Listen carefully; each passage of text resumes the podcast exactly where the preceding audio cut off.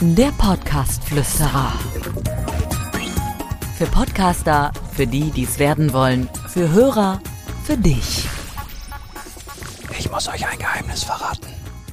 Warum flüstere ich jetzt eigentlich? Ist ja eigentlich Quatsch, ne? Eigentlich kann ich das Geheimnis auch laut sagen. Wenn ihr das jetzt hört, müsst ihr mir versprechen, dass ihr das nicht weiter sagt. Und es ist ein kleines bisschen, ja, wie soll man sagen, ein Vertriebstrick, den ich euch hier kurz mal als Inspirationshappen mitgeben möchte. Bitte verurteilt mich nicht dafür, aber es gibt das und diesen Effekt. Ihr müsst selber entscheiden, ob ihr das für euch nutzt. Aber ich möchte es euch trotzdem mal mit auf den Weg geben, was da passiert. Es gibt ja die Möglichkeit, den Podcast als Akquise-Tool zu verwenden. Wisst ihr ja, ihr habt da einen eigenen Podcast und ihr möchtet Leute einladen aus dem Netzwerk, die ihr vielleicht noch nicht so kennt, mit denen ihr eigentlich irgendeine Partnerschaft eingehen wollt.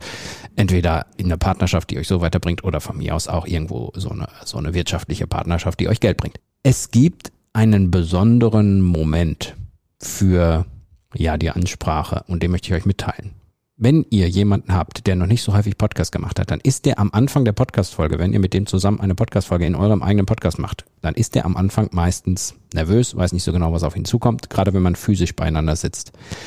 Der Moment, wo man ein tolles Gespräch miteinander geführt hat und fertig ist mit der Aufnahme und dann die Rec-Taste drückt, um zu stoppen, das ist ein Moment, in der die Akquiseansprache ideal ist, weil ein kleines bisschen Euphorie bei deinem Gegenüber entsteht.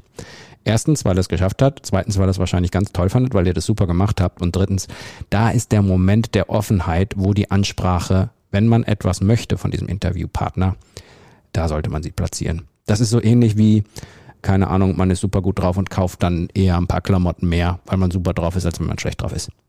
Ich weiß nicht, ist das schlimm, dass ich euch das jetzt an dieser Stelle sage? Nein, es ist doch nicht instrumentalisiert, es ist nur ein kleiner Tipp, wie man Podcast im Vertriebsbereich richtig nutzen kann.